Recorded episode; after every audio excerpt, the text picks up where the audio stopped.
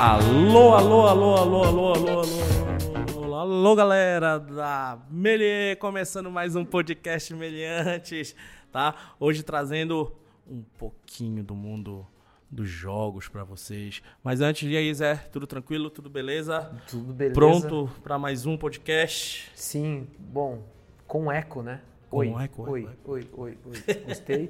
é, bom, oi para todo mundo e hoje um perfil interessante Vamos sair um pouco da, É. da linha da linha VFX, cinema, cinema, VFX e vamos pra área de jogos. jogos. Hoje do- nós estamos do- trazendo um um lado lúdico. Exato, vamos trazer, sociedade. vamos trazer um pouco mais de interação com as pessoas, um pouco menos de zumbis assistindo Sim, telas sim. brilhantes e desperdiçando suas vidas com filmes e não. Hoje é dia de interação, hoje é dia de, de amizade, hoje é dia de alegria, de compartilhar experiências e de jogar na cara do amiguinho que você é melhor que ele.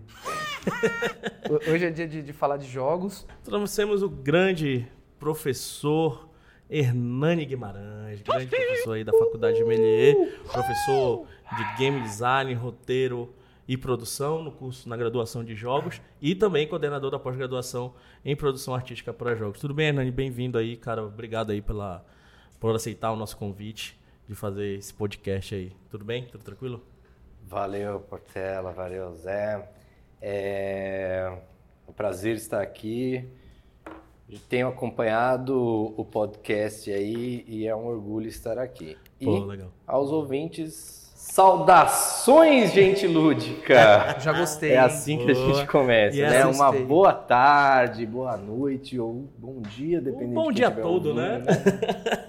Pô, assim que é, esse é o espírito do, do, do podcast Meliante, né? Pra cima e trazer informação, né? Trazer a, a- a- não só curiosidade, não só isso, mas também abrir mais a mente dos nossos alunos e de quem quer entrar aqui na Melier, né? Tá? Acho que é o principal foco, né, do, do nosso podcast.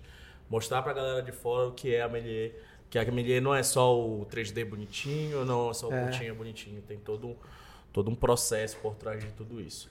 Tranquilo? Então, só fazer um resuminho aqui do, do Hernani, como eu já falei, professor daqui da faculdade, né, e coordenador do, do curso de pós-graduação, né, de produção artística para jogos, doutorando no programa de pós-graduação em Humanidades, Direitos e Outras Legitimidades, né, vulgo, como é, Hernani? Que a galera- Diversitas é um nome fantasia. o nome fantasia, né, lá na, na Universidade de São Paulo. Coisa de tá? louco, hein?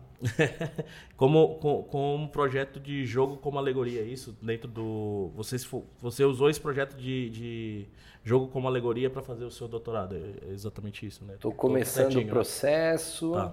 né? É, acho que qualquer pós-graduação é um pouco de crise, né? Sim, Então, sim, sim. você pensa, estou começando, estou começando, de repente o tempo acabou, né? É, quando você é isso. É, você tem que encadernar, né? tem, tem que ir, né? Então, além disso também, o Hernani, escritor e autor de Gênesis Harmoniosa, né? Um livro lançado pela edito- editora Coruja, um Eu livro gosto. de ficção. Eu gosto de quem escreve. Tá? Eu gosto. Eu gosto de quem Mais escreve um. livro. Quem Mais escreve um. livro é outro nível. É, é- é outro patamar de é, conversa, já, né? entendeu? A gente fica fazendo desenhinho, fica fazendo filminho. Eu já gosto mais de um cara que chega e fala, eu escrevo livros. Entendeu? Pronto. Já então, então tenho- não é só um. É. Tá? Só para resumir mais um pouquinho sobre, esse, sobre o livro Gênesis Harmoniosa, tá lançado em 2008, um romance que retrata um mundo de brinquedo, né? Mas não só isso, um mundo onde é, onde é, como eu posso falar, administrado por esportistas e Acadêmicos, talvez? acadêmicos, professores, né? Professores e, e esportistas, não é isso? Vamos usar uma palavra difícil, é uma sofocracia, é o governo dos sábios, é, a- O Platão? é o, o ideal do, do, do Platão vi- lido por uma criança que brinca. Muito bom. Olha aí, muito bom, galera. Tem, tem- tem- tá à venda na Livraria Cultura, né? Esse, o, o seu livro também. Eu Ele está disponível em algumas lojas hein? online. Em várias, né? Tá. Eu dei uma olhadinha hoje, tava lá na Livraria Cultura, achei bem legal. E também do livro Narrativas e Personagens para Jogos, né? Um negócio mais acadêmico, um livro mais acadêmico, né? Lançado pela editora Eric em 2014. Um livro sobre princípios teóricos e prática de desenho de personagens. Fez junto com, com o coautor Leonardo Lima, né? Certinho? É isso aí mesmo, né, Hernani? Quer falar um pouco sobre esse livro? É. É, o livro é, é, mais voltado para o ensino técnico, o início do ensino superior, né? Não é um livro inacessível, tanto é Sim. que se usa em sala de aula. A gente tentou trazer um pouco do, do processo todo de criação de personagem, né? Uhum. Então, a minha parte, sendo eu da cota dos intelectuais, como disse meu coordenador Reinaldo quando me chamou para cá, Exato. né? Tem que cumprir essa cota aí, porque senão fica muito tecnocrata a faculdade. né? É, aí eu faço essa parte inicial, mais a base, né? Legal. E aí o Léo Lima chuta pro gol aí no- no- no- nos princípios, pelo menos o começo da, da animação, depois das personagens, né? Ah, então, então tem a parte de criação, criar o personagem como função da história e também tem a parte de desenhar mesmo, papel e caneta mesmo, no Photoshop, desenhar mesmo, concepções de formas e aprender a desenhar também. É um livro bem curto, mas que fala de folha de personagem, folha de modelo, de princípios de rigging, de, de tempo do movimento, né? É, Então, em, em- em miniatura, o processo todo, né? Legal, legal. E também presidente da Rebel. Tá certo? Rebel? O Rebel. É Rebel? A gente O gosta Rebel. de falar Ah, rebel ou re- rebel, tanto faz, Tanto é mó faz. legal, rola um, um rebel rebel, David Bowie, todas O as nossas David festas. Você Tá, só pra, só pra ter assim, esse é Rebel Rage. Rage. Rede brasileira. Rede, Rede Brasileira de Estúdio, Rede Brasileira de Estúdios Lúdicos, né? Associação Sem Fins Lucrativos que organiza o Fórum Acadêmico de Estudos Lúdicos, ou FAEL. Tranquilo, um, um evento anual aí, né? Pro, pro, pro A gente vai para a sexta edição esse ano. Vai ser na USP no final de novembro, 28 a 30 de novembro. Ocorre sempre nesse período, mais ou menos, de final de novembro. Final de ano, é dezembro segundo aí. semestre a gente tem feito desde 2014, fizemos já em várias escolas. Legal, legal. Trazer um dia pra. Já teve aqui? Não, só falta reformar o auditório. O cinema. E Olha aí, a João gente- já. já tem evento marcado pra, pra, pra reforma do, do Estamos cinema. só esperando. Tá? E também quem quiser saber um pouco mais sobre, sobre o Hernani, tá? É só entrar no site lá da página oficial dele, que é www.alegoriadigital.wordpress.com, tá, galera? Que vocês vão saber mais do trabalho do Hernani aí, vão ver mais trabalhos deles aí durante isso. Mas durante aqui a nossa conversa vão, vão surgir, né? eh, Referências de trabalhos dele, de outros trabalhos também. Mas quem quiser saber mais a fundo, é só entrar aí na página, lembrando, alegoriadigital.wordpress.com. Certinho? Então, começar com. Posso mandar a primeira pergunta? Ah, lógico. lógico. Eu- eu soube que você é formado em, em filosofia, né? Uhum. Você trabalha com jogos e tal, tudinho. é- é- a galera pensa que quem que trabalha com jogos é aquele cara que vive, né, jogando ali o game maníaco, essas coisas tudinho. Mas lembrando, galera, jogos não é só videogame. Jogos tem todo um mundo aí gigantesco. E eu queria saber, o que fez você trabalhar com, com, com jogos? Sendo formado em filosofia, tudinho, o que que, que que te fez ir trabalhar com, com jogos? O mundo é lúdico, não dá para escapar. E tá ficando mais lúdico. Isso é um fenômeno cultural, comercial, né? E espero que seja um fenômeno político. Hum. né? É, que o mundo fique mais divertido, quero dizer. É, eu trabalhava, eu trabalhava como jornalista e eu acho que tem tudo a ver, ah, vamos dizer, o trauma de jornalista que a gente vivia, que é o seguinte: você sendo um jornalista de cultura, né? Eu consegui chegar ao lugar que eu queria, que era entrevistar autores de livros importantes e super chatos, é, professores, intelectuais, artistas, né? Psicanalistas, esse tipo de gente era o meu mundinho. Mas tinha uma coisa acontecendo na- na- no começo deste século, né? Nos anos 2000 e pouco, em que você via que, poxa, jogo tabuleiro voltou com tudo. Toda hora tem essa notícia, mas de fato De fato, existe um- uma renascença dos jogos de Voltou mesmo. sociedade, né? Nossa, e o mundo está ficando mais divertido. Pelo menos esse papo de gamification Aham. tá em tudo que é lugar. E aí eu falava, a gente tem que falar sobre isso, a gente tem que falar sobre isso de uma maneira como a nossa maneira, né? A nossa Sim. maneira de jornalista de cultura, que faz um texto mais denso, um texto mais forte, uma entrevista mais a fundo.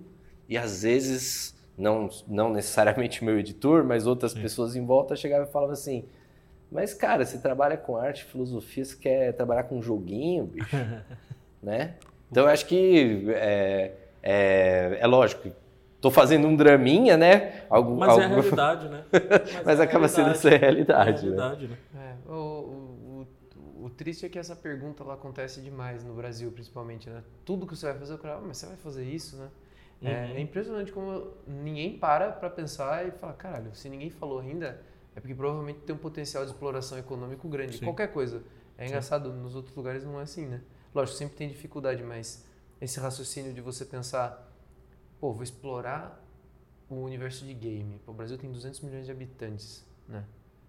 Porra, cara, se, Tem se- se ele tá, se ele tá chafurdando nesse meio, descobrindo que a sociedade ela é lúdica por definição, o- Uhum. o ser humano ele, ele tem isso imbuído no, nas ligações do cérebro dele, né? A gente vai evoluindo e vai ganhando isso de qual, desde os animais mais antigos, vai Uhum. absorvendo, absorvendo essa, essa coisa da simulação de relações sociais para extravasar Sim. essas questões, né? Você cria o jogo para você trabalhar meio que inconscientemente essas questões, Sim. né? E a criança, ela, ela brinca, né? Não necessariamente, não, é você jogar o dado, né?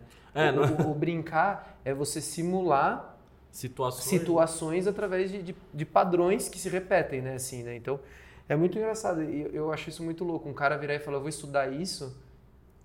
Ah, mas é joguinho, né? Então, Sim. eu acho que todo mundo que, que tá ouvindo, acho que deveria de pe- pensar um pouco nisso, né? Repensar, né? O, o que que, o que que tem por trás de valor de exploração de tudo aquilo que parece esquisito, né? Porque você fala, ah, estudar jogo, mas cara, o que que é o celular? O que que é a experiência de você Sim. pedir uma comida no iFood? A experiência de você pedir... Por que que você prefere o iFood e não o outro? Por que que você prefere, sei lá, o Spoon Rocket e não o iFood? Por que que você pede o Rap? Quais são os padrões, quantidade de clique que você tem que dar, reação de recompensa? Um tem um mapinha que o, o motorista está chegando, outro não tem Sim. a sensação de, de, de, de, de- participação na tarefa, a recompensa, a recompensa demora mais, demora menos, né? Uhum. Tipo, tudo isso são, são Certamente. não é? Tipo, Estudos, né? Você estudar isso é, é da onde é, é dessa teoria do, do, do jogo, né? É daí que tá, é aí que tá, né? É, você deu bons exemplos de ludificação, Uhum. né? Agora, essa passagem acho que tem tudo a ver com o começo da sua, da sua consideração, Zé, que é a- a- o jeito que a gente acabou usando para defender a pesquisa sobre jogos, infelizmente teve que passar por falar assim, olha, tantos milhões de pessoas estão jogando, ou como aconteceu faz uns 10 anos, em que, dependendo do, do jeito como você contava, as pessoas abriam uma garrafa de champanhe para comemorar que agora o videogame fatura mais do que o cinema. É, sim. Dependia de como você contasse, claro. Mas era o único jeito de falar que isso é importante, é que fatura dinheiro. Tinha que mostrar, né, o... E aí é isso, aí para escrever reportagem sobre o jogo, eu consegui primeiro fazer do ponto de vista é, econômico, ia para a página de economia do jornal. Sim. Aí lá mais para frente na página no, no caderno de crianças, para um dia, um dia meses depois eu consegui fazer uma reportagem sobre o jogo. Será que jogo é arte? Que é uma das coisas que o pessoal mais gosta de brigar e aí finalmente a gente consegue é, emplacar um- um- uma reportagem sobre isso e tal. Felizmente, a molecada que vem para ser nossa aluna agora Uhum. já, já chega meio com isso resolvido, né? Tá mudando o, o olhar. Pelo né? menos a aceita, a aceitação do lugar social do jogo. Agora, o que fazer com ele é o que me interessa Legal. como pesquisa. A pergunta é, co- como tu enxerga hoje em dia a, a- importância dos jogos é, é, dentro da, da, da sociedade? Tá? E, e- se, e se você acha que a sociedade está tá, tá perdendo esse preconceito de falar que, que jogos, né, seja, seja como for, não é coisa séria? Né? Existe muito disso, é uma brincadeira, né? não, não, não- é sério. Mas eu, eu queria ver como você como você tá vendo isso daí hoje em dia. Existem vários sentidos da palavra lúdico, né? Aham. E se a gente confunde todos os sentidos, fica mais difícil de conversar, né?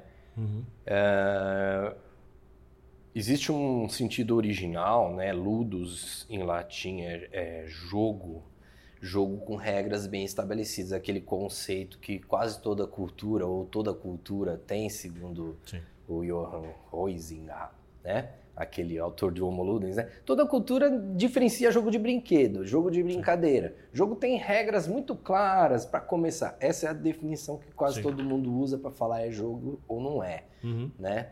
É, esse sentido primeiro de lúdico, né, como estabelecimento de regras, como estabelecimento de um círculo mágico, né, toda essa coisa, ele está aí desde sempre. O que tem te- de interessante para ver nessa questão é que culturalmente a gente começou a associar o, o jogo a então esse mundo de regras que é sério só dentro do, dentro do círculo, dentro do, do campo, né? Aham. Que não é sério em outros sentidos. Nunca poderia Fora ser daqui sério. não vai, pres- não vai funcionar pra nada, né? Exato. Então é muito sério enquanto tá no- na, quadra de jogo do futebol, mas Aham. o futebol não é uma coisa séria fora da quadra. Ou a, brin- a brincadeira é muito séria dentro.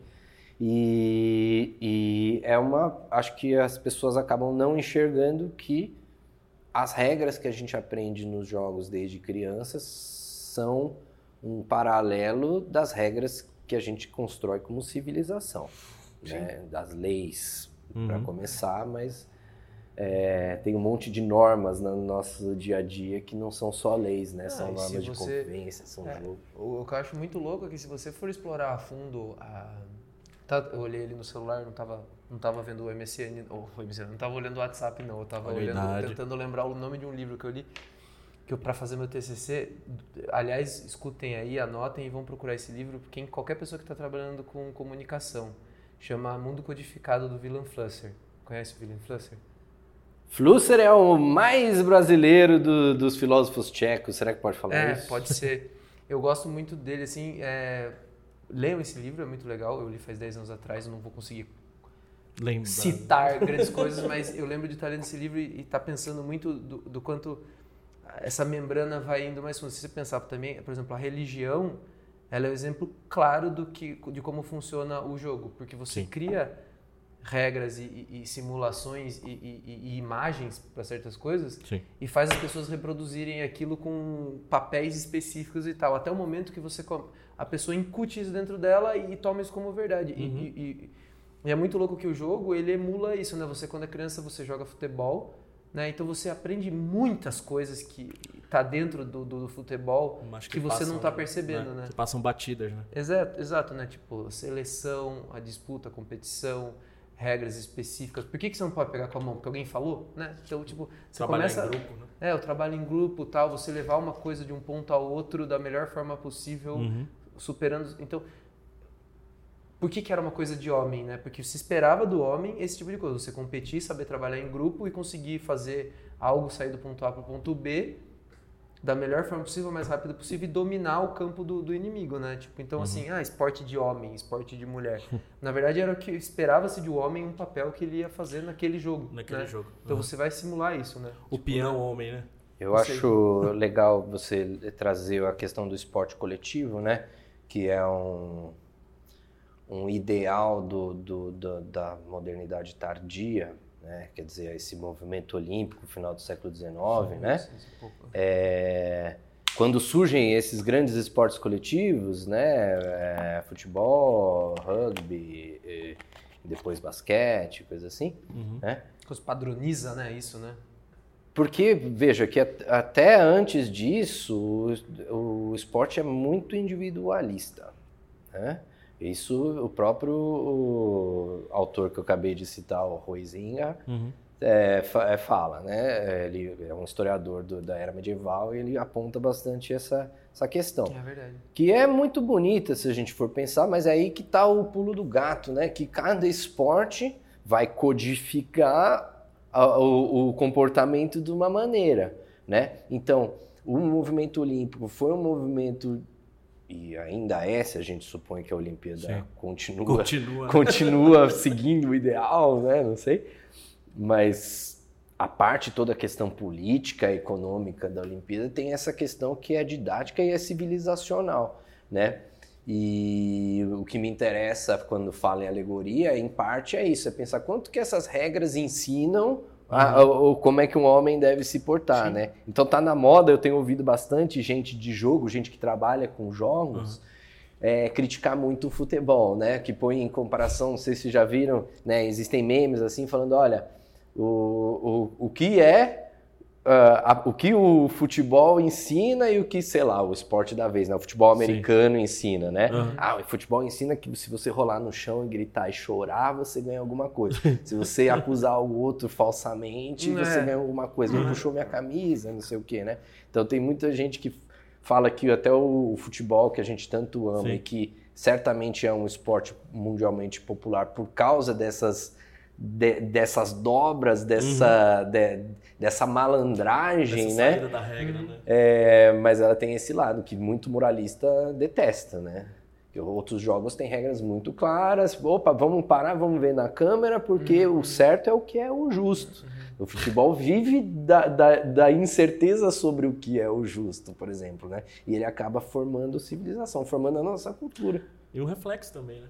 Nada mais que um, um, essa reclamação no jogo, essa coisa tudinho, também vai querendo ou não é um reflexo da sociedade, né? Um reflexo de toda, todo um contexto que a gente está vivendo também. Né? Até porque a gente nem sabe, o futebol lá fora também pode, é diferente do nosso futebol aqui. Ah, sem dúvida. E não, é. Não, não é na criação do futebol que ele, que ele... se perverteu, né? Foi em algum lugar no caminho. Nada contra, amo futebol, Sim. mas é, é isso, né? O, o, os esportes evoluíram. Alguns evoluíram para falar assim, vamos colocar uma câmera e vamos ter certeza do que aconteceu antes de continuar. Outros não. Outros falam, não, o legal é ter certeza porque o ser humano é falho e tal, né?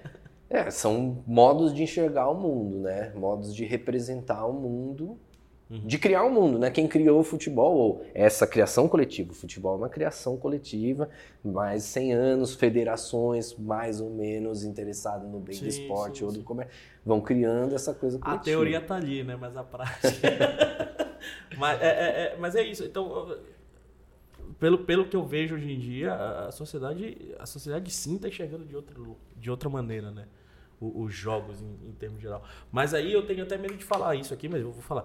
É, você acha que, que gamificação tá virando uma moda? Já é uma moda. Tipo, é... tudo tem que ter joguinho, tudo tem que. Sim às vezes eu falo um pouco de maneira jocosa, né? É, uhum. Eu passo um pouquinho desse conteúdo na, nas nossas disciplinas aqui, né? Uhum. O curso superior tecnológico é muito curto para tanta pra... coisa, né? Mas a gente vê é, um pouquinho de ludificação. Eu, eu, gosto mais de falar ludificação do que gamification. Uhum. Não, não tanto pela questão do, da língua portuguesa e tal, porque se fosse inglês ia querer falar ludification, ludification do mesmo né? jeito. Até porque ludens é latim também, então querendo ou não. é, é. Uma, é. Estrangeirismo por estrangeirismo toda a língua é, né? Não, a, a, distinção estaria que o lúdico a gente usa num sentido mais amplo. Sim. Originalmente jogo de, com regras, mas é, se ampliou, né? Hoje em dia, Sim. em qualquer língua, quando você fala lúdico, você está querendo dizer brincadeira, né? Sim. Não só uhum. regras formais.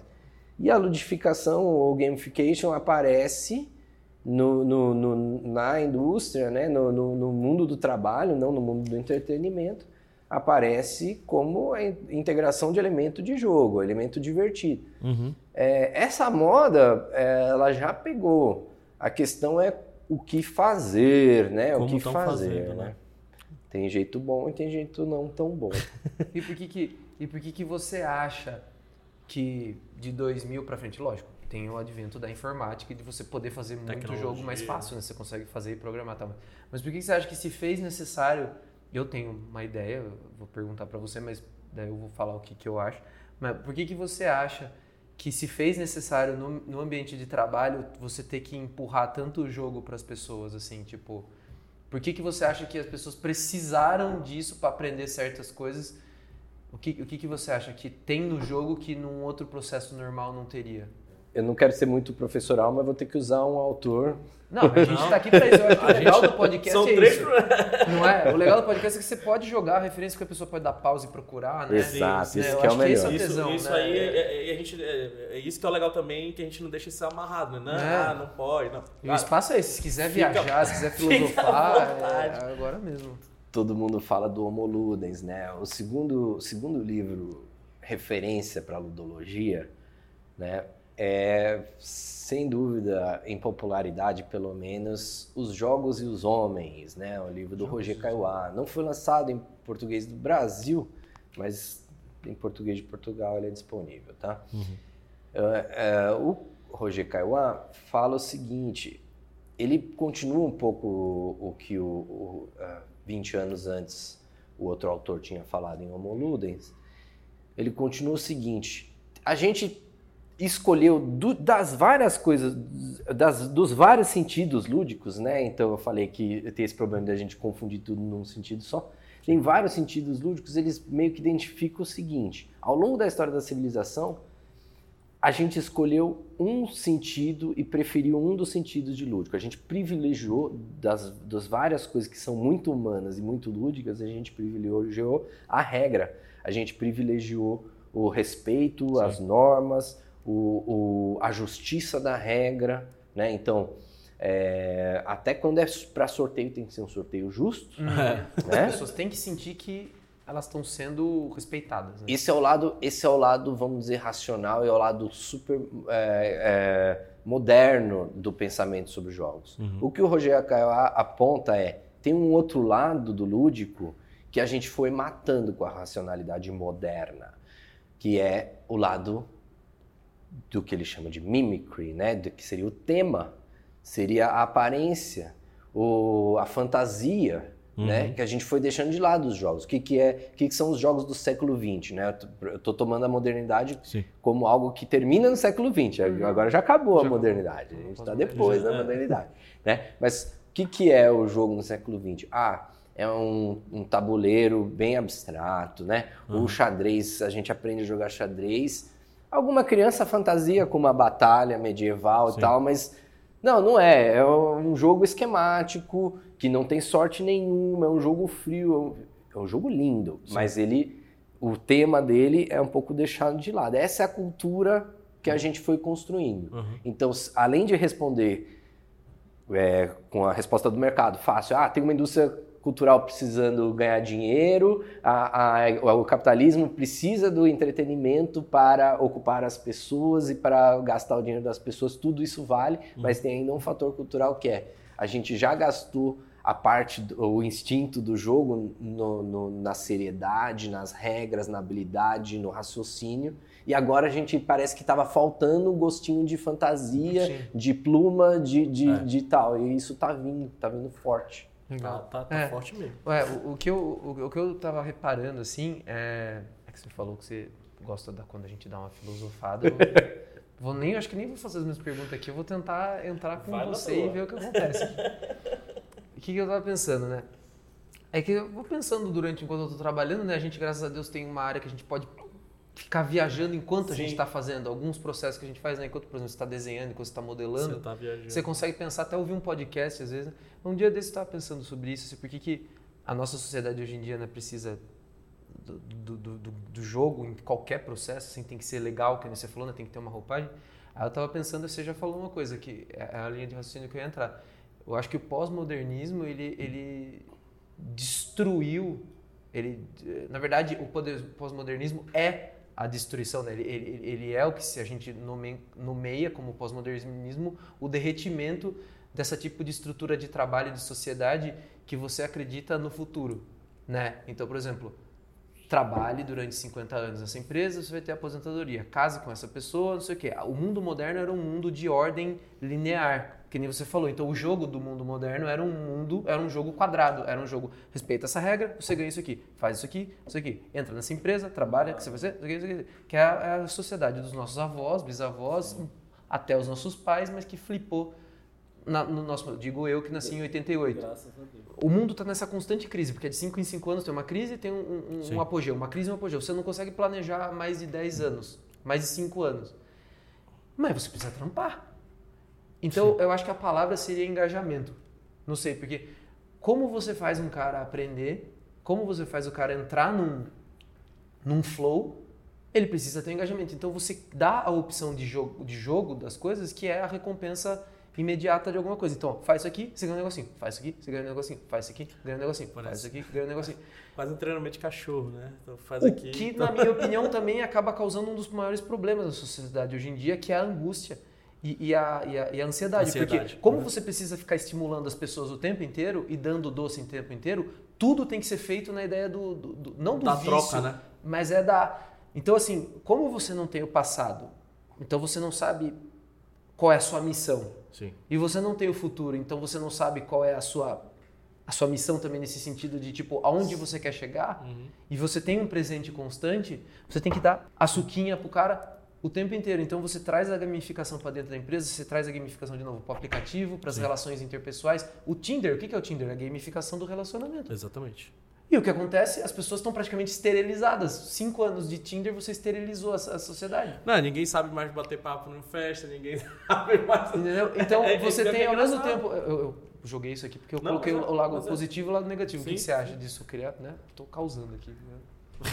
Acho que você trouxe dois planos que eu vou tentar separar, não, não porque eles andem separados, tudo anda junto, né? Mas a gente analisa para tentar enxergar melhor, né? Um plano que você apontou é esse mais, mais aberto, é, a civilização como um todo, né? Essa, esse problema da pós-modernidade, da falta de futuro. Né? Eu acho que, é, bom, se é para continuar usando o, o autor francês que eu estava usando, o Roger Caillois fala, fala dos princípios do lúdico, né? Fala da sorte, fala da competição como aqueles modernos, né? A, a sorte que é usada para a justiça e a competição Sim. como, como o auge da justiça. O, o melhor Ganha. Ganha. Melhor leva. que, me, que o Quem melhor seguir a regra melhor, né? né? Tem isso aí tudo. Mas o que estava faltando? O que, que vem depois, né? O que, que vem depois da crise? O que vem depois da crise, um, é o tema, né? E mais o outro, o outro elemento dos quatro elementos lúdicos básicos apontados pelo Roger Caillois é o que ele chama de vertigem. Muitos jogos são baseados na vertigem, mas culturalmente a gente nem sempre valorizou, né? É, valorizou como transgressão. O cara que empina uma moto, o cara que faz um racha, Entendi. Ele está buscando a vertigem. E depois, na pós-modernidade, a gente oficializa a vertigem com o bang jump. Né? Sim, sim. Qual que é o jogo do bang- bang jump? Tomara que não seja um jogo de sorte, né? Isso. Tomara que eu não morra, né? É, Exato. Tomara que seja só vertigem. Exato. Não é isso? E aí, aí, nesse sentido, você fez um paralelo com a mecânica do jogo e o que a gente está sentindo. O mundo fluido é um mundo de vertigem, um mundo, um mundo em que a, a ca- a causalidade parece não existir, então a gente está sempre perdida. Sim. Talvez, então, num sentido, seja isso. A gente está vivendo jogos que tentam corresponder a isso, ou uma cultura que tenta corresponder a isso, né? Esse é o plano grande.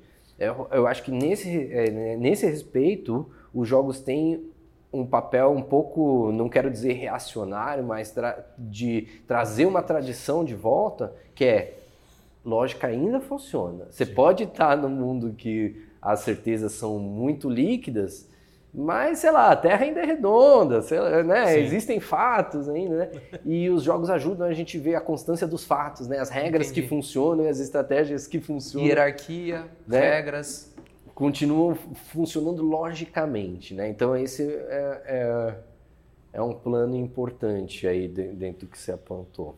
Não, é que, eu, é que eu acho legal porque eu acho que um remédio, eu, eu abri e falei que existem jogos com cara de pós-modernidade, que isso tá dando uma corroída na percepção das pessoas de recompensa e de, e de ideia de jogo, mas eu também acho que o jogo também é uma solução muito legal, porque se você for pensar isso, ele traz o que é bom do mundo moderno, que vem aí desde o, vamos dizer assim, iluminismo até o final agora da sociedade industrial, que é ordem, hierarquia e, e- e- e- é, vamos dizer assim, ordem, hierarquia e, e, vamos dizer assim, uma, uma alinhamento de, de expectativas, vamos dizer assim, mesmo que não se chegue. Né? A sociedade industrial foi criada em cima disso, né? Amor, ordem e progresso. Vamos, Agora- dizer, vamos dizer isso. Então, assim, o, o jogo, ele mesmo, independente de, de qual nível de, de diversão a pessoa entre, mas a atividade de jogo, ela traz isso e, e coloca de uma forma inconsciente na vida da pessoa que está vivendo nesse mundo bastante, que nem a gente estava falando, caótico, assim, né? Sem muita perspectiva. Valores que são valores que, querendo ou não, independente do do nível de corrupção ou não da sociedade, se a gente aqui, são valores que nortearam elas, que são valores inseparáveis da sociedade, né? Que a gente não, não consegue manter uma sociedade unida sem certas, certos aspectos. Isso era um dos pontos, né? Eu falei que eu ia separar em dois planos. Esse era um Sim. dos planos. O outro plano, você já apontou também, que é, contradiz esse primeiro, que é, poxa, os jogos ajudam a ensinar Sim. é, valores, lógica, é, cultura. Só que a gente projeta o jogo e a gente, como civilização, tem um desenvolvimento nos últimos eh, 100, 120 anos de psicologia, né, que nos permite usar o jogo para projetar a emoção, para projetar a experiência do jogador e às vezes aí é isso que você falou. Às vezes, em vez de mostrar os valores, os melhores valores, o que a acaba gente mostrando. É, a gente está adestrando as pessoas, acostumando a prêmio, Sim. acostumando a, a certas expectativas irreais, zumbificando, sei lá como dizer. né? Aí acaba perdendo até o, o primordial né, do jogo, que é o que você, você falou agora. Que a gente vê, pô, tem, tem o que tem de gente alienada por causa de jogo, sabe? Mas aí, aí entra, porém, será que ela tá sendo alienada por causa do jogo? Ou será que ela tá sendo alienada por causa de uma sociedade que ela tá vivendo? É a química, né? O É, cara é, quer é, res- porque muita gente bota, né? bota a culpa no jogo, né? Que é muito mais fácil. a parte mais, vamos lá, mais fraca, né? Aí do, do- do- dessa linha aqui. Mas será que é o jogo mesmo? É, você bota o cara É. num trem que é uma lata de sardinha, ele não tem um, um, um- um solzinho, uma arvorezinha para olhar. Aí ele fica lá esmagado. Tá certo para ir para um trabalho que Sim. de repente nem é muito estimulante, portanto ele não tem por que estudar. Você vai reclamar que o cara tá jogando aquele jogo que o reestimula e o premia toda hora. Ele é viciante. E ele é Exatamente. viciante porque você vai viciar e você vai querer comprar mais vida no joguinho e vai dar dinheiro pro cara. Culpa do capitalismo. Mas é é difícil você dizer É, a culpa é do a culpa é jogador, do né? jogo, né? Ou a culpa é do jogo. É Sim. difícil. Eu ia agora perguntar coisas mais, mais práticas, que nem você falou do início, lá quando você estava fazendo matéria sobre o mercado, para poder justificar. Porque, querendo ou não, a gente está aqui numa faculdade que está formando profissionais eu queria algumas, algumas respostas suas nessa linha também. Né? então, a primeira pergunta é assim, o que, que hoje em dia o mercado brasileiro, né? Você pode falar, lógico, do internacional também, se você quiser. O que, que você tem visto, assim, que tem sido mais demandado, assim? Quais profissionais, quais habilidades, o que que, assim, tipo, até software que a galera usa para desenvolver um jogo, até mesmo falar um pouco do jogo de tabuleiro, existe já essa indústria no Brasil ou é uma galera mais que importa, tá importando o jogo? Porque pessoas que jogam tá dando para ver que tem, mercado consumidor tem, mas como é que tá essa indústria? O que que, que, que tá sendo demandado aí? O que que, por exemplo, se eu quiser fazer jogo hoje no Brasil, eu vou mais pro videogame mesmo? Ou faço um jogo de tabuleiro? Ou existem empresas aqui que estão fazendo aqui em São Paulo, sei lá, jogo corporativo, né, para treinamento, né, que é gamificação, né? Tipo, o que que, eu, o que, que o que, que é o mais próximo que eu consigo chegar de, de, de jogo hoje em dia, se eu quero trabalhar com isso? O que, que eu consigo fazer? Excelente. A gente falou de, da notícia que se repete anualmente, do tipo jogos de tabuleiro. Tá crescendo estão no Brasil? Sim. né? Todo ano tem essa notícia, ela merece merece uma, uma certa ressalva, né? Porque, veja, por exemplo, este ano na Abrim, né? Eu costumo frequentar a maior feira de brinquedos da América Latina para ver o que, que eles têm lá de lançamento em, em jogos. E brinquedo também, que eu adoro brinquedo. Mas, é, Aí você vê, você vê ano após ano, né? E houve uma certa bolhazinha, né? Do mesmo jeito que antes a gente teve aquela bolha no, no, no começo do século, em que algumas empresas internacionais dos jogos digitais abriram escritório aqui, ficaram um ano ou ficaram dois, três anos, dependendo da empresa, e depois falaram assim, olha, não dá para pagar esses impostos aqui, ou às vezes até fecharam falando assim, a gente achava que tinha profissional, mas não tem É. profissional, né? Aquela E saíram. realmente. Do mesmo jeito que teve esses, essa bolhazinha, se a gente pode chamar, né? A gente teve um, um, um crescimento de, de empresas e depois um rearranjo, não dá para dizer que sumiram as empresas, elas estão aí, vários exemplos de sucesso, gente que sempre vem aqui falar na escola para mostrar jogo sendo feito por brasileiros, Uhum. né? É, lógico que a gente tem, mas o que aconteceu foi isso. Então, o- o- algumas empresas dos digitais se reorganizaram, a gente está vendo isso. A mesma coisa aconteceu agora, um pouco depois, com, com o tabuleiro. Várias pequenas editoras de jogos de mesa foram abertas nos últimos 10 anos. E nos últimos dois ou três anos a gente viu umas fusões, né? A Galápagos, aí, grande exemplo nacional de jogo tabuleiro, né? Que conseguiu estabelecer o que? Aquela fórmula da licença, né? Eles não trabalham muito com game design, eles trabalham com comercialização, tradução, né? é, é, localização do produto, se for o caso, né?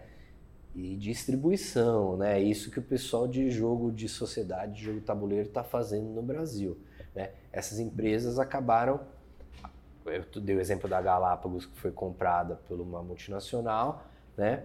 O, o- as outras menores acabaram algumas é, se fundindo, né? Criando Uhum. parcerias, uma adquirindo a outra, por um rearranjo. Quer dizer que o hobby está forte, tem espaço para autor nacional de, de jogo de mesa, mas ah, é desse jeito, né? É desse jeito, é pensando pa, é, parceria com o mercado internacional. Mais ou menos como várias empresas brasileiras do digital Sim. fornecem, sei lá, desenho para, para a empresa estrangeira, né? Fornecem assets para a empresa estrangeira, A né? minha empresa faz miniatura para jogo de tabuleiro europeu. A gente Ah. trabalha com o que chama Thundergriff. A gente modela em ZBrush, Aham. os pininhos são aqueles E jogos lindos, assim, feitos em Kickstarter, que os caras, mano, dão a Sim. mãe para comprar o jogo. tá tipo, ó, coloque a sua mãe aqui e receba um pack especial, tal, não sei o que, tal. Os caras põem, mano, os caras pagam uma grana assim. A gente faz. Ah, eles A gente- imprimem A gente no- fabrica asset pra jogo de tabuleiro, cara. Legal. Você vê, então é, é uma área que. E é legal, porque você ganha em euro, né? Sim. Então é tipo, muito legal. A Ah, gente você vê presta a, serviço. querendo ou não, a TFG aí, né, produzindo jogo, Jogo, também. né, lógico, tipo, tipo- uma das maiores empresas, né? Eu ia perguntar pra você, agora com o dólar aí a 4 e cacetada, será que não é um momento dessas que estão licenciando talvez começar a criar umas propriedades Sim. próprias e que usar essa mão de obra que está só localizando e nacionalizando, começar a fazer uns. O engraçado é que barato, tem jogo de brasileiro, mas Uhum. é difícil chamar de jogo nacional. Pensa que Sérgio Alabama, o maior criador de jogo brasileiro, Hum. né? Ele tem o lendário Jogo da Fronteira lá, que foi lançado pela Estrela, e era o jogo que você tinha que passar a fronteira e mentir sobre o que tem dentro da sua mala. É um jogo de blefe, né? Jogo de blefe. Foi meio polêmico, né? Com esse tema. A Estrela nunca mais fez, né? Queriam até tirar do mercado o que tinha no mercado por causa desse tema imoral e não sei o quê. Relançou como com tema de Robin Hood, com tema de, de xerife de Nottingham, né? O, o- você representando a turma do Robin Hood, mentindo por uma boa causa, né? Relançaram então. Relançaram primeiro na gringa, primeiro no estrangeiro, Aham. né? Então o autor nacional conseguiu o contrato com a empresa estrangeira e aí, bom, o artista vai ser o artista da empresa estrangeira. O que eu tô vendo bastante é isso, é artista brasileiro, autor, game designer brasileiro fazendo o contrato primeiro lá, Lá fora, e depois alguém traz o jogo pra cá, né? E por que, tipo, eu fui na Comic Con ano passado, tinha lá o stand da Estrela, acho que era Estrela 70, 50 anos, não sei quantos anos a Estrela fez de aniversário. Faz ver bastante E- coisa e, aí. E, e eu fiquei triste e feliz ao mesmo tempo, porque eu olhei e falei, cara, os Legal é a jogos, assim, Estrela, legal, a Estrela tá é. viva e tal, mas eu olhei e falei, Mas são as mesmas coisas, cara. Tipo, por que, que você acha que não houve essa renovação até mesmo nas grandes empresas brasileiras, assim, no sentido de, meu, Pô, então também licencia, importa, porque querendo ou não, o War é um licenciamento do Risk, né, que lançou aqui no Brasil. É. O, o- o Monopoly, o jogo, do- o, Banco O Banco Imobiliário que Imobiliário. jogava era licenciamento também. Então por que, que eles não continuaram? Você tem, algum, tem um motivo, assim, você Na sabe? verdade, só uma consideração sobre o War e Monopoly, né? É, eles são bem o marco dessa escolha estratégica por empresas como Estrela e Grow. Grow. É difícil botar a culpa, apontar o dedo, né?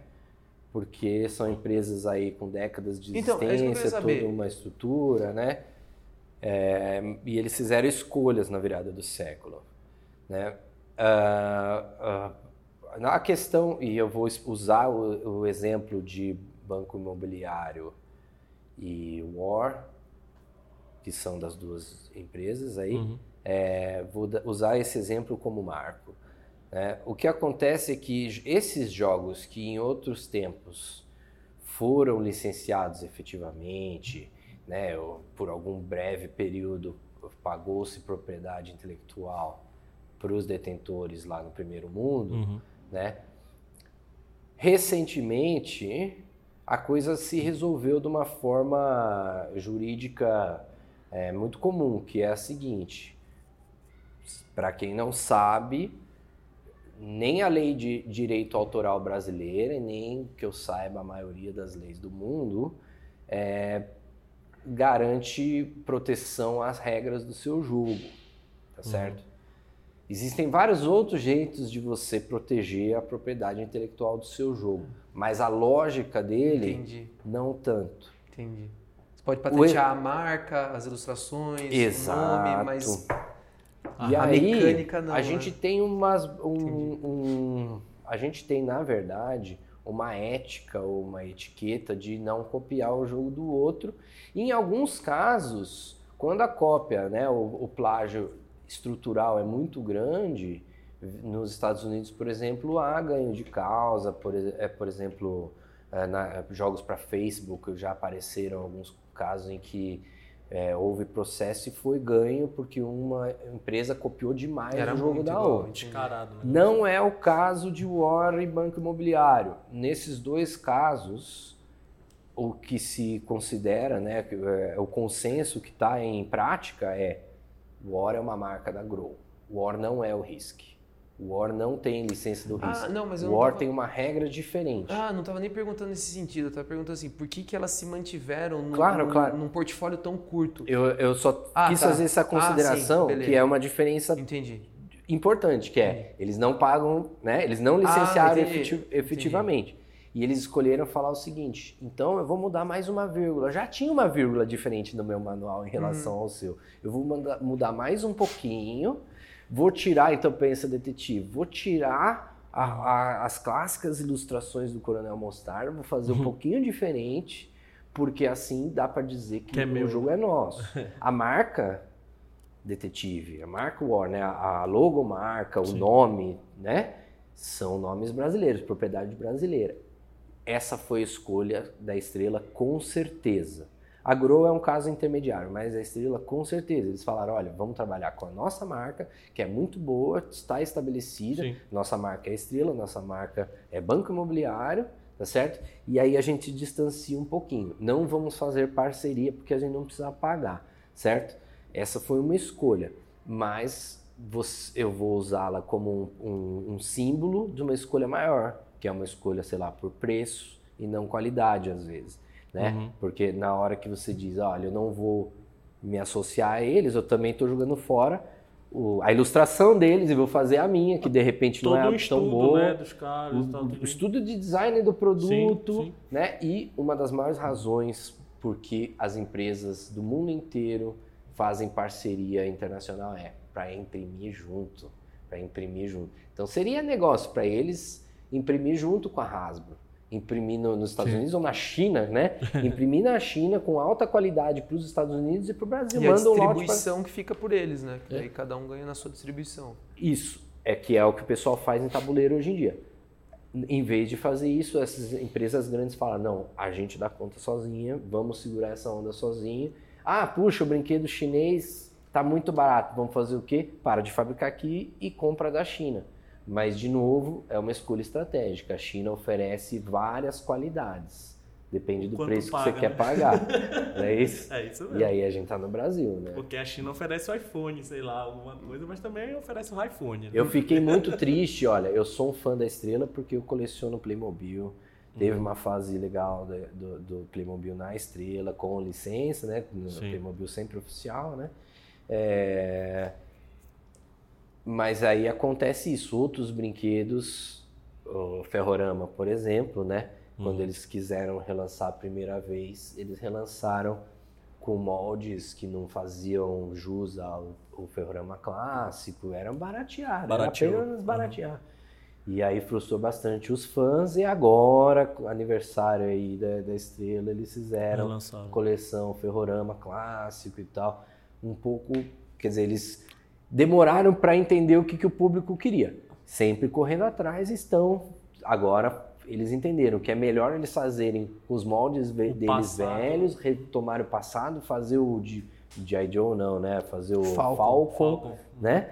Fazer o Falcon original, em vez de, felizmente, escrever comandos em ação na caixa, a marca deles, e trazer um daqueles bonecos sem nenhuma articulação que você compra por 5 reais numa cartela no, Mas era tão legal.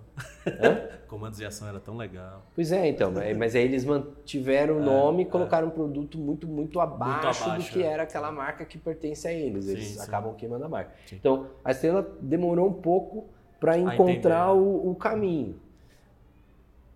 Tão errado? Não sei, porque eu não, não, não, não, não sei quanto que eles faturam, certo? Agora, um outro caminho intermediário foi feito pela Grow, por exemplo, que fez é, parceria com as grandes editoras europeias, trouxe alguns jogos europeus da nova onda, né? O- a- a- o- os jogos é, deste século ou da virada do século que são super interessantes. E aí é uma questão de cultura também que o brasileiro não quis pagar. E ele continua pagando muito dinheiro pelos jogos sempre, né? Em vez de jogar um Catan, um Carcassonne que vieram e ficarem encalhados na, na loja. Agora, agora uma pergunta mais pessoal. Qual é o seu jogo xodó? Aquele que tu fala pra todo mundo que todo mundo deve jogar, todo mundo deve ver jogar um dia esse jogo. Qual, qual seria esse jogo? Teu xodó? Dureza que eu tenho. Eu os imagino que alunos perguntam ter, é, isso, imagino né? que deve ter um monte aí, mas E aí toda aula eu falo um jogo favorito em uma plataforma, né? É um eu acho um jogo exemplar por várias características. Assim, se, se eu fosse obrigado a fazer o ping-pong, Uhum. Né? Um jogo. um só. jogo, é.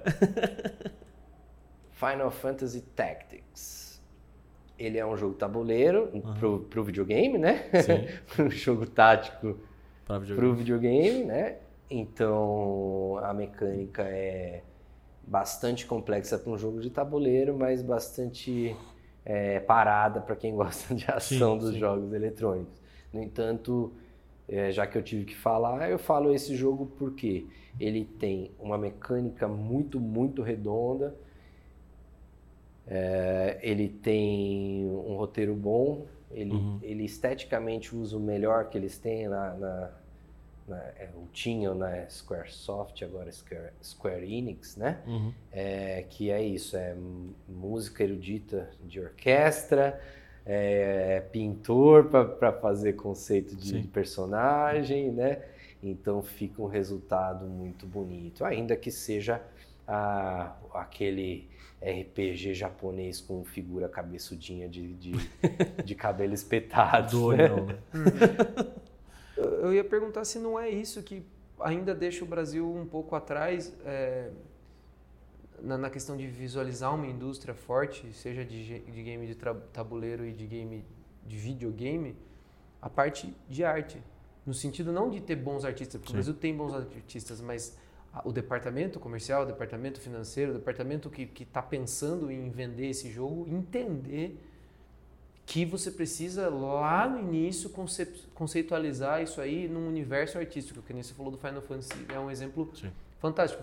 É uma obra de arte, no sentido clássico da palavra. É uma obra de arte. A música é perfeita, as ilustrações são lindas, o conceito visual é lindo. Então, todo o pacote gráfico cria uma, uma linguagem assim.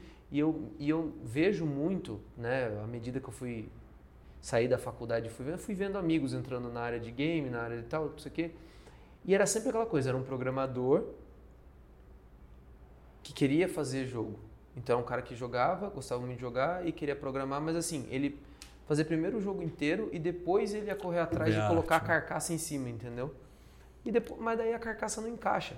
É um erro de projeto. né? É, eu, eu queria perguntar assim, se, se- eu, eu, no que eu vejo, porque eu trabalho com isso, se não é talvez isso que falte na nossa indústria ainda, não bom- de novo, não bons artistas, isso a gente tem.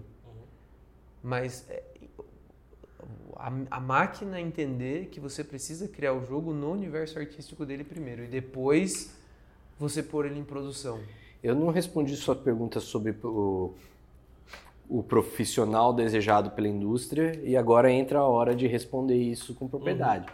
Que é, poxa, é, do mesmo jeito que a gente estava falando, as, as empresas, as fábricas de brinquedo, né, que a gente ama da nossa infância, escolheram certas estratégias. A, a, a Grow escolheu a estratégia do, do, do jogo europeu, achando que tava, o Brasil estava aderindo à pós-modernidade, mas pelo visto o Brasil ainda está meio atrasado. Né? Acho que a mesma coisa acontece na nossa área de audiovisual, e, eu- e aí eu já estou colocando jogo digital na indústria de audiovisual, que é como, Sim. como se está fazendo agora. Né?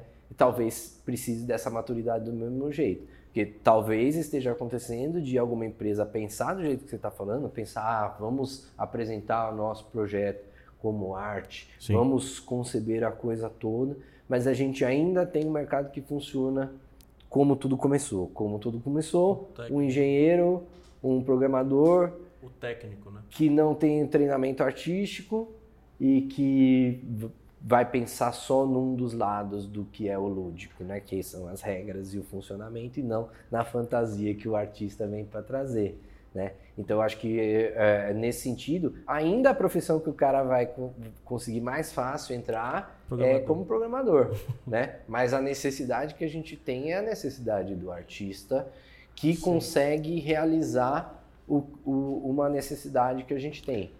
Ora, a necessidade hoje é de um- uma cultura um pouco mais eh, exigente, vamos dizer assim, né? A gente tem eh, exigências estéticas, exigências de roteiro que não tinha antes para videogame. Sim. Antes a gente engolia qualquer coisa no Era um videogame. pouco, É, né? E eu acho que ainda quem manda às vezes, né, o, o empresário, esse cara que era só um programador e teve que contratar uns artistas para trabalhar para ele, esse cara às vezes ainda pede uma paleta muito infantil, ele ainda pede um, um, um, um cartunesco demais, né?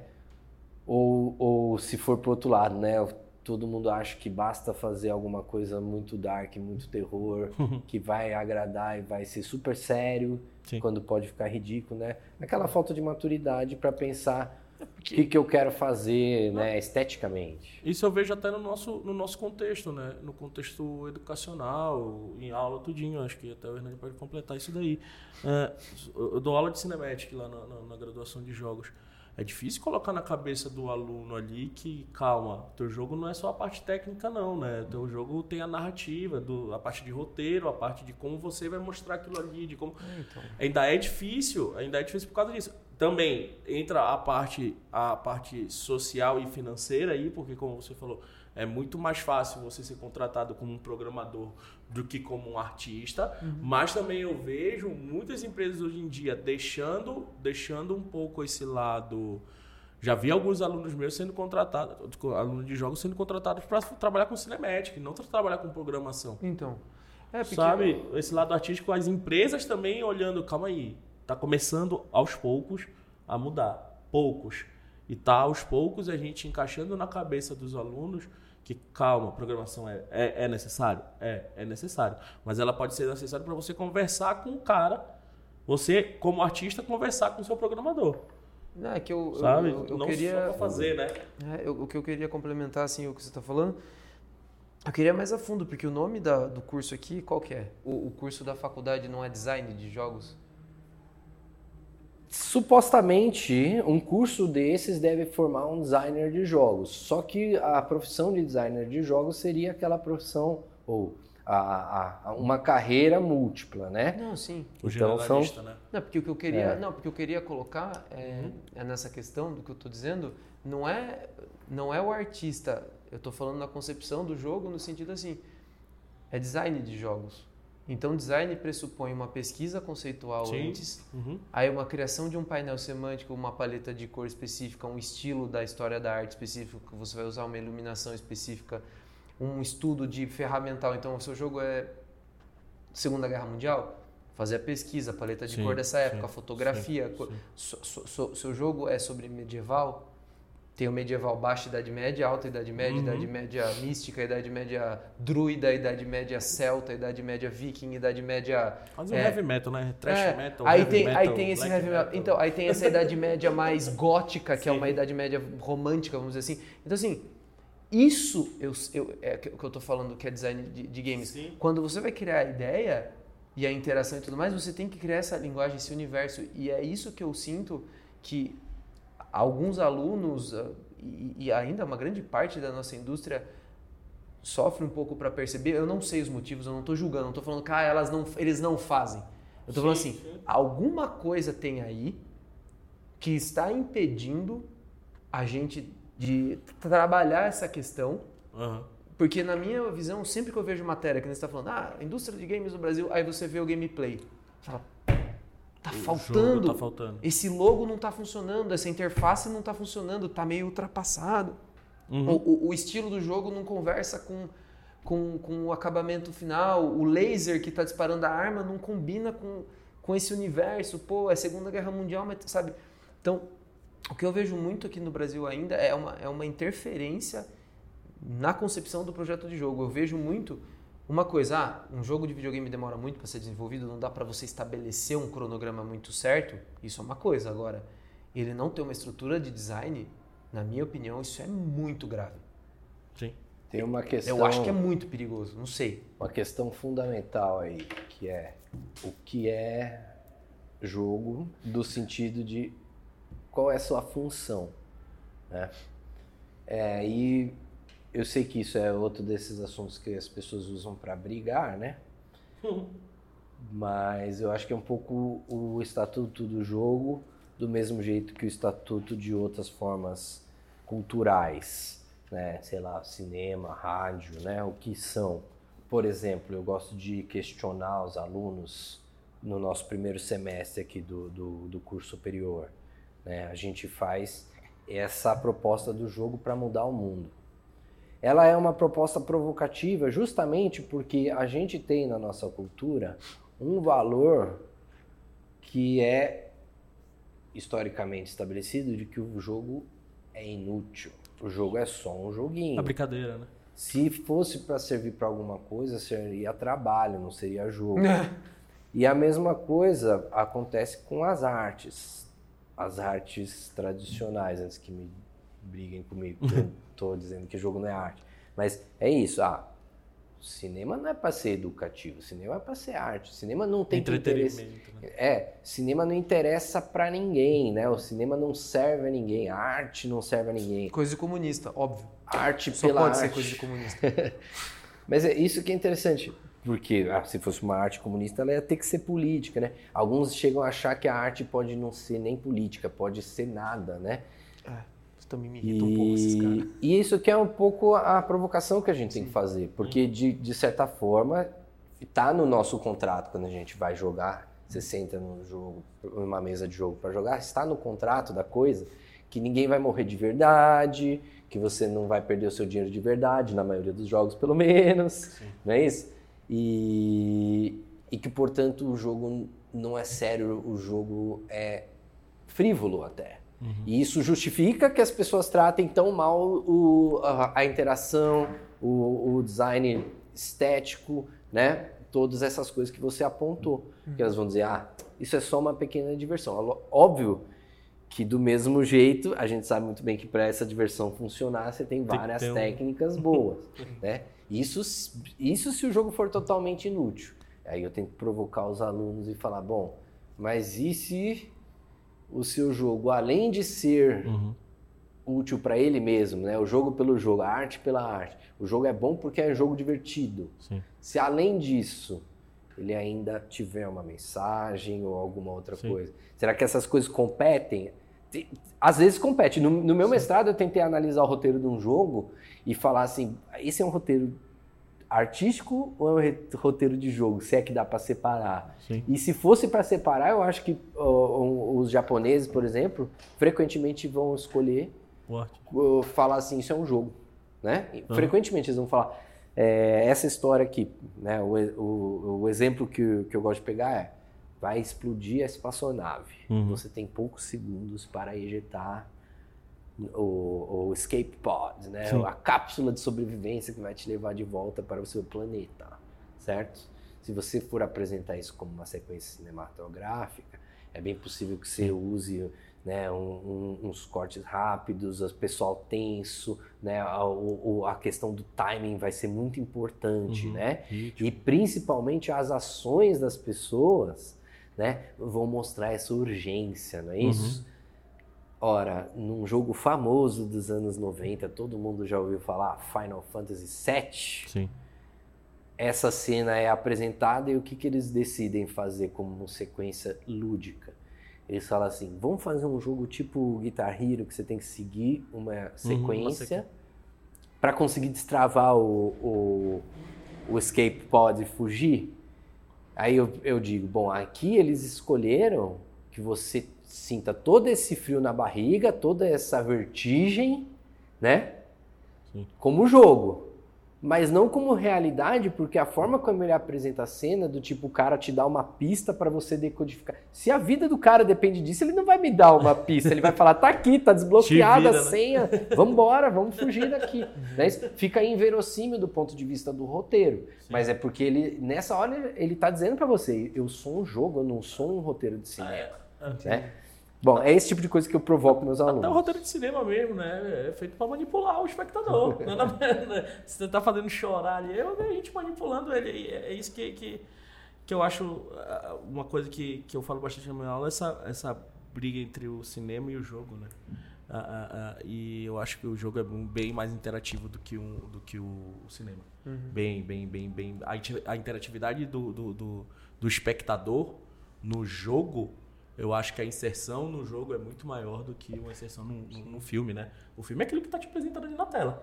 Você não pode, né, sair dali. No jogo não, acho que no jogo o, o errar tá te influenciando ali, tá te manipulando também. Sim. Né? Acho que é sobre interatividade. Mas, é, quer fazer mais alguma pergunta? Mais alguma Ah, coisa? eu, eu ia só pra fechar a visão. Ele, é que ele já trabalhou, mas assim, Tá. o que ele vê aí pros próximos anos, assim, Uhum. que nem eu falei com essas situações, por exemplo, com a própria crise do audiovisual aí nesse sentido de que agora os videogames estão começando a receber alguns incentivos, é, mas o dólar tá a quatro pau, então dependendo a gente pode começar a pensar em criar uma indústria de prestação de serviços, talvez.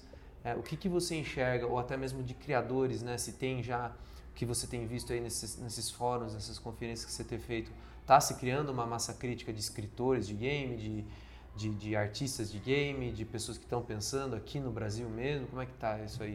Tipo, pra deixar a galera aí, até pro, pra quem quer cursar games aqui, ou na pós aqui de games que a gente tem, é, ou alguém que já trabalha na área, que está querendo, ou quem está querendo entrar no mercado, já estudou, mas quer entrar no mercado, assim, o que, que você diria para essa pessoa, assim, o que, que você...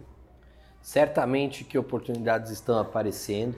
Então, por exemplo, a gente organiza lá o, o FAEL, né, o Fórum Acadêmico de Estudos Lúdicos. A gente vê chegarem pessoas, ano após ano, pessoas de áreas mais diversas. Entendi. né? Antes era o que? O, o criador de jogo tabuleiro, o, o, o, o desenvolvedor, que no Brasil era mais o desenvolvedor de jogos para dispositivos móveis, né?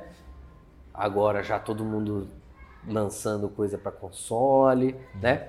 Ah, o educador, que era um educador que usava só um jogo de tabuleiro, mas que agora cada vez mais usa a realidade aumentada ou jogo digital mesmo, né? Começa a misturar coisas. Então, esse ano o Fael, por exemplo, vai fazer parte de algo chamado São Paulo Play Week.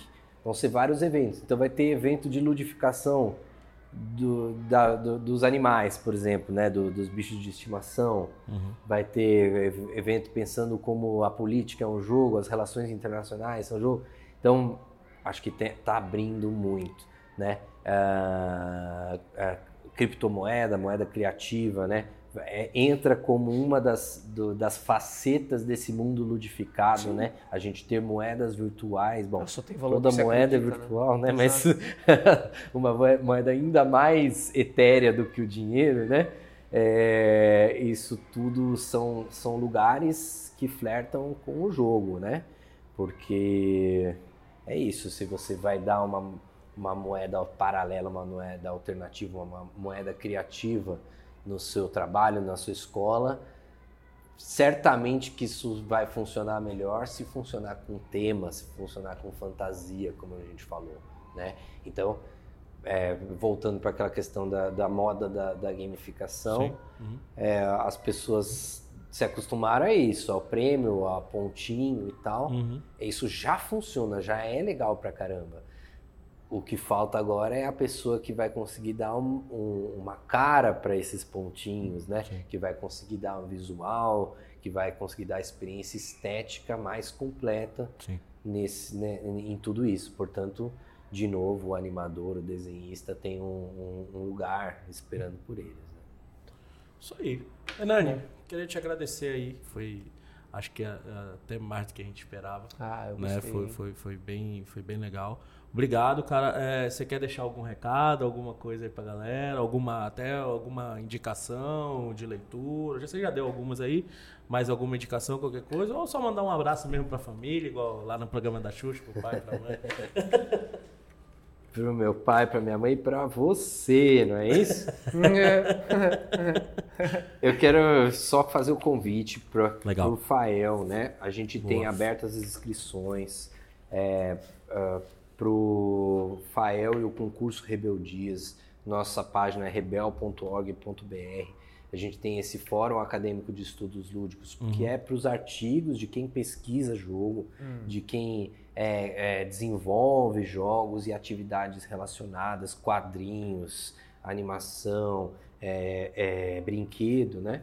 E tem o concurso Rebeldias que é para os produtos mesmo, né? Legal. Então, é, concurso de quadrinhos, jogos de mesa, jogos digitais e brinquedos também, né? rebel.org.br.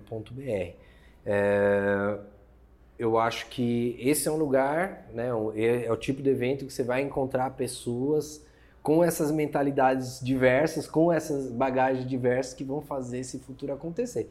Por Legal. mim, eu acredito muito que o futuro é lúdico.